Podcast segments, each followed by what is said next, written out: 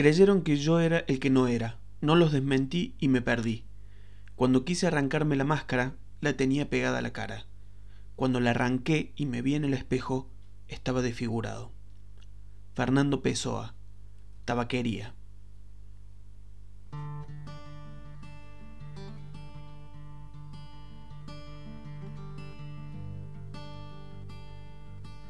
Lo mejor que se puede sacar de estos momentos son los memes.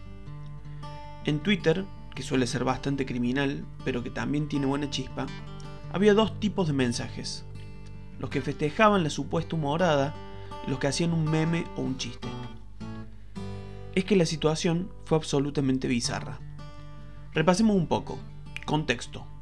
Premio Planeta 2021. Unos días antes, anunciaron que aumentaba el premio, pasando de 600.000 euros a un millón, superando al Nobel de Literatura y colocándose entre los más jugosos del mundo. Desde luego, lo es en el mundo de habla hispana. El viernes 15 de octubre se celebró la gala y allí se anunció que la ganadora del premio era la última sensación de la novela negra española, Carmen Mola. Hay un problema. Carmen Mola es un seudónimo supuestamente el seudónimo detrás del cual se escondía una profesora universitaria de Madrid, casada y madre de tres hijos, que quería estar lejos de las cámaras y de la atención. Sin embargo, en el momento de develarse la identidad de Carmen Mola, no dieron el nombre de una mujer, sino el de tres hombres, Jorge Díaz, Antonio Mercero y Agustín Martínez. Claro, ¿cómo no iba a causar revuelo? Pero antes de analizar las diferentes aristas de este pequeño escándalo editorial, pequeño porque realmente no le afecta la vida más que los tres señoros que se tienen que repartir una torta de plata, nada más ni nada menos, y editorial porque esto poco tiene que ver con la literatura. Antes, decía, quiero citar un par de tweets y una profecía. El primer tweet es de Alinea Rom Rom y dice, se ha descubierto antes quién es Carmen Mola que M. Rajoy, la vida. El segundo es de Dios Tuitero y dice, Carmen Mola son tres personas, como yo. Uno más y basta. Este es de Quevedo 2.0. Carmen Mola, ganadora del planeta, ahí, con tres pares de cojones. La profecía es de Ana Balabriga y fue publicada en Facebook en junio de 2020, hace casi un año y medio. Dice así. He leído y escuchado muchas teorías acerca de la identidad oculta de Carmen Mola. Yo también quiero proponer la mía. Advertencia. He desayunado poco y puede que me falte glucosa en el cerebro. Me imagino un bar con tres tíos tomándose unas cervezas. Estoy hasta los huevos de este mundo literario de mierda. Mis libros no se venden. Tío, es que sin una buena promoción no se vende nada. Pues tenemos que inventar algo que lo pete. Yo de literatura controlo poco. Lo mío es la publicidad pero creo que un thriller, que ahora se lleva mucho, pero muy bestia, lo puede petar.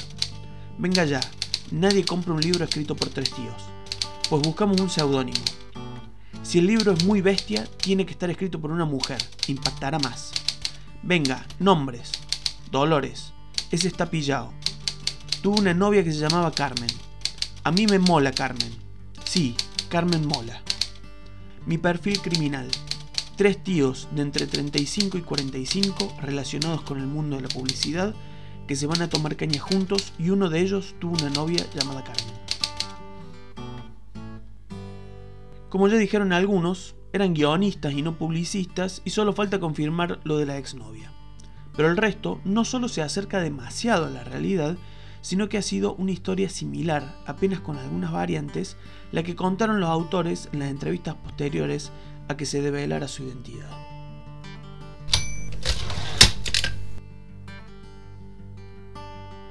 Carmen Mola nació en 2018. Si bien la solapa de sus libros dice que fue en Madrid en 1973, ahora sabemos que fue una invención de los tres guionistas Jorge Díaz, Antonio Mercero y Agustín Fernández. Según ellos, fue parte de un juego. Habían decidido hacer algo juntos, ver qué salía, escribieron la novela La novia gitana y pensaron que nadie iba a leer una novela con tres nombres en la portada, por lo que decidieron inventarse uno. Dijeron muchos nombres y el que más convenció fue el de Carmen. Y ahí vino lo de, sí, Carmen Mola, chiste que quedó. Y aún siendo muy ingenuos, podemos crearnos esta historia candorosa de tres tipos haciendo chistes, una especie de reencarnación a modo de trío de Borges y Bioy, o mejor dicho, de Honorio Bustos Domecq. Primero porque mantuvieron el misterio bien oculto, cosa que les dio algo de publicidad. Segundo porque vienen del mundo del guion, no son ajenos a la venta de historias. Tercero, y lo más importante, porque eligieron el nombre de una mujer, lo cual no es casual. Estamos en un momento de reivindicación femenina en todos los ámbitos. Y particularmente el de la novela negra es uno que está teniendo muchas referentes en diferentes lugares, por lo que no es casual que hayan elegido una investigadora mujer, como no es casual que los crímenes sean más macabros que nunca y sean contados con toda la crudeza necesaria para llamar la atención, como no es casual que hayan elegido el nombre de una mujer para firmar esos libros. ¿O acaso nada tiene que ver con Elena Ferrante, la bestseller italiana que también usa seudónimo y de la cual se desconoce su identidad? Este episodio se podría haber titulado tranquilamente No hay lugar para ingenuidades. Esta es la primera. Estos muchachos sabían lo que hacían, una tremenda operación de marketing y que solo fue develada cuando les pusieron arriba de la mesa un millón de euros, nada más ni nada menos. Ese era el precio de la vida de Carmen Mola. Cuando respondían en entrevistas que ojalá nunca se sepa mi identidad, tampoco es nada interesante, solo estaban esperando que el precio subiera para, finalmente, vender. Algunos pensarán que exagero, puede ser, pero yo creo que en el mundo en que vivimos no podemos darnos el lujo de encerrarnos en un termo. Si no evaluaron todas las consecuencias que iba a tener esta noticia, cosa que no creo, igual tienen responsabilidad. Es cierto que uno no puede tomar como referencia lo que pasa en las redes sociales al pie de la letra, pero no deja de ser un termómetro de lo que piensa un sector de la sociedad, aunque no se anime a decirlo públicamente. Cuando vemos festejos porque se la han metido doblada a las feministas, cuando algunos tratan de dar vuelta el argumento y hablan de tres pobres tipos que tuvieron que ocultarse detrás del nombre de una mujer para poder publicar, porque ahora las mujeres son las privilegiadas del sistema, lo más justo es hacerse cargo de lo que a cada uno le toca. Y a estos tres señoros les toca una buena cuota de responsabilidad sobre todo porque se pasaron los últimos 3-4 años usurpando el lugar de una mujer en diversas entrevistas, incluidas revistas como Mujer Hoy. ¿Ingenuidad o cinismo? Esas respuestas, claro, ahora resultan más evidentemente machirulas que antes, excepto para Rosa Montero, que ya en 2018 había dicho que Carmen Mola es un tío, o para la ya citada Ana Balabriga, pero también es cierto que el feminismo no viene con la condición de mujer ni mucho menos. El problema es que esa confusión la tuvieron algunos órganos institucionales que pusieron a Carmen Mola en listas de lectura feministas recomendadas, por ejemplo, algo que no se entiende si uno lee las respuestas a las entrevistas o se adentra en las primeras páginas de la novia gitana. Era una apuesta un poco arriesgada. También es cierto que Díaz, Mercero y Martínez no identificaron a Carmen Mola con el feminismo, pero todo se hubiese evitado si no elegían el nombre de una mujer como seudónimo. Como ejemplo de esas respuestas poco felices que dieron en entrevistas para distintos medios, vamos a citar dos. La primera, un par de preguntas que le respondieron a su editora de Penguin Random House, María Fase, en la que fue una especie de presentación en sociedad en 2018. ¿Por qué ocultarse detrás de un seudónimo? En realidad hay tantos motivos que no entiendo por qué otros autores no lo hacen. Para empezar, Creo que lo importante es la novela, no quien la haya escrito. ¿Qué más da que sea una mujer guapa y alta o un señor feo y bajito? Mi interés era que la gente leyera la historia de las dos novias gitanas y la inspectora de policía aficionada a las canciones de Mina Mazzini que investigaba sus muertes. Pero he dicho que había más motivos. Es mi primera novela y eso quiere decir que me dedico profesionalmente a otra cosa. No quería que mis compañeros y compañeras de trabajo, mis amigas, mis cuñadas o mi madre supieran que se me ocurría escribir sobre alguien que mata a una joven, haciéndole perforaciones en el cráneo para meter larvas de gusano y sentarse a ver cómo le van comiendo el cerebro. No lo entenderían, para todas ellas soy tan convencional. Hay más. ¿Y si la novela hubiera sido un absoluto fracaso? Tendría que dar explicaciones y pasaría mucha vergüenza. Y, por el contrario, si fuera un clamoroso éxito, a lo mejor me veía obligada a cambiar de vida, que es algo que no me apetece, Estoy muy satisfecha con la mía.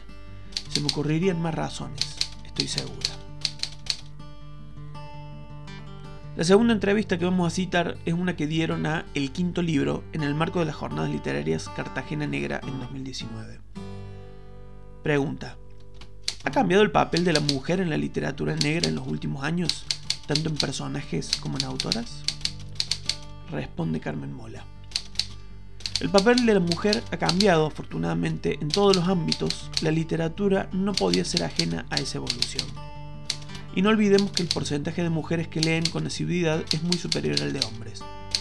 Este año he leído varias novelas con protagonistas femeninas, muchas de ellas escritas por hombres. Creo que la igualdad ha llegado antes a los personajes que las autoras, pero se va avanzando. Y repito una idea a la que llevo tiempo dándole vueltas, aunque yo misma no la he resuelto. Tenemos víctimas femeninas, tenemos autoras y tenemos investigadoras, pero todavía no tenemos muchas asesinas. No digo que no haya ninguna, claro que las hay, pero me falta esa asesina malvada y psicópata que nos iguale también en la culpa. La pregunta que lo esconde todo, la que todos queremos saber, ¿quién es Carmen Mola? Esa es la pregunta a la que no voy a contestar. Carmen Mola es una escritora que desea mantener a salvo su verdadera identidad para seguir viviendo tranquila. Me llama la atención que todos lo queráis saber. Os aseguro que os decepcionaría la respuesta. Hay una pregunta que queremos haceros a todos, a todos los entrevistados, no a todos los que se ocultan bajo el seudónimo de Carmen Mola, ¿no?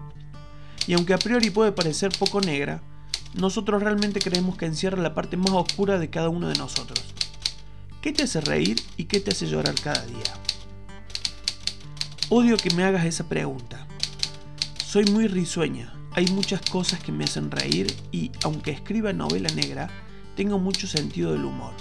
Por otra parte, intento llorar lo menos posible, no lo hago, desde luego, una vez al día, ni siquiera una vez a la semana. Y juraría que tampoco una vez al mes. Te diría que solo hay un momento en que soy llorona, en el cine. Ahí sí que doy rienda suelta a las lágrimas sin el menor pudor. El llanto. ¿Por qué siempre el llanto, eso que nos separa a los hombres de la masculinidad heteronormativa? Eso al margen. Dos cuestiones para ir cerrando con esta primera parte. La primera, la cuestión familiar. Esa cosa de buena madre que atiende a sus hijos y no quiere andar respondiendo cómo fue que se le ocurrió perforarle el cráneo a una chica y meterle gusanos en la cabeza. La segunda, hablar desde su supuesta condición de mujer del lugar de la mujer en la novela negra. Porque ojo, no es que un hombre no pueda hablar de eso. ¿Acaso hay algo de lo que no pueda hablar un hombre? Lo que se cuestiona es que responda haciéndose pasar por una mujer. Es muy fuerte. Y una aclaración para los señores guionistas. No hay asesinas seriales en la ficción porque no las hay en la realidad. O son ínfimas en relación a la cantidad de asesinos hombres que hay. Y el policial, ya lo dijo Piglia, cambia conjuntamente con la realidad que cuenta, se adapta, pero no puede inventar algo que no es parte de la sociedad, porque perdería su verosimilitud. Hay otra cuestión que nos dejaron los premios Planeta. Un par de días antes de anunciar a la ganadora, ganadora, bueno, habían anunciado que el premio en metálico iba a pasar de 600.000 a un millón de euros. El premio Planeta entonces no solo es el más jugoso de habla hispana, sino que paga por una novela más de lo que el Nobel paga por la obra de una vida. Sí, sé que es una frase exagerada y pomposa, pero no deja de ser así. ¿Cómo es que Planeta se permite eso? Planeta se lo permite porque tiene un negocio muy bien armado. El Grupo Planeta es uno de los emporios multimedia más grandes de habla hispana. Así se presentan en su página web. El Grupo Planeta es un grupo multinacional español de capital familiar que lidera una amplia oferta al servicio de la cultura a través de la edición de libros, la información, la formación y el entretenimiento audiovisual. Cuenta con el mayor grupo editorial del mercado de habla hispana con más de 70 sellos y junto a De Agostini es accionista de referencia de A3 Media, grupo de comunicación líder en España y de un conjunto de 22 instituciones educativas referentes en formación superior y universitaria, agrupadas en Planeta Formación y universidades. Además, el grupo dispone de una amplia red de venta directa y es propietario de Casa del Libro, la primera cadena de librerías de España. desde la creación de Editorial Planeta por José Manuel Lara Hernández en Barcelona en 1949, Planeta se ha convertido en un grupo que opera en más de 20 países y que conecta diariamente con más de 25 millones de personas. Combina una sólida tradición empresarial con una gran capacidad de innovación y una vocación europea e internacional. Este monstruo es el mayor grupo editorial de habla hispana y solo le hace competencia el otro gigante, Penguin Random House. Dar un premio de semejante magnitud igualmente no es un regalo altruista de un editorial a un escritor. La novela no solo gana por su calidad literaria, aunque muchas veces esto fue discutido, sino también por su garantizado éxito comercial. Ese éxito lo da, por un lado, el nombre del autor, muchas veces ya ligado contractualmente a la editorial que da el premio, y esto vale para Planeta, para Seibarral, para Alfaguara, Anagrama, etc. Pero también el éxito tiene que ver con el prestigio del premio y la publicidad asociada. No podría asegurar que los premios están arreglados, pero sí se puede decir que son bastante sospechosos. En primer lugar, la mayoría de los premios editoriales recaen en sus propios escritores. Es una forma de promoción del libro y del autor, y en caso de que el éxito se cumpla, la editorial recupera con las ventas y otros posibles negocios, y el autor está feliz con la moneda en el bolsillo. Nada más verá de esa novela. En segundo lugar, muchos de estos premios, el planeta entre ellos, no pueden ser declarados desiertos, es decir, que alguien tiene que ganar. Si el jurado no ve suficiente calidad, no importa, se elige entre lo que hay y lo que hay es preseleccionado por un jurado anterior, del cual en general se desconoce su identidad, y que envía al premio los 20 o 30 mejores manuscritos según su criterio. Se supone que no saben a quién pertenecen esos manuscritos, pero resulta raro que casi nunca gane un escritor Nobel, sobre todo en los últimos años. Si alguna vez estos premios sirvieron para descubrir nuevos talentos, fue hace mucho tiempo. A estas pequeñas casualidades le vamos a agregar un matiz que tienen los premios Planeta. En los últimos años han premiado no solo escritores que publican con ellos, sino algunos de otras editoriales. Se produce así una especie de robo de firmas. Carmen Mola, por ejemplo, tiene contrato con Penguin Random House. Vale decir, Planeta le está robando a Penguin una novela de la escritora bestseller del momento.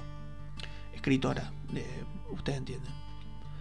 Al menos una novela le está robando, porque puede producirse un pase posterior al mejor estilo futbolístico.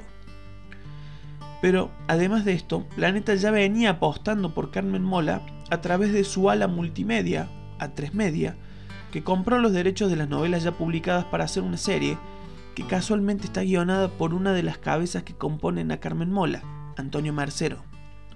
La serie ya se anuncia con bombos y platillos y se estima que será estrenada en algún momento de 2022.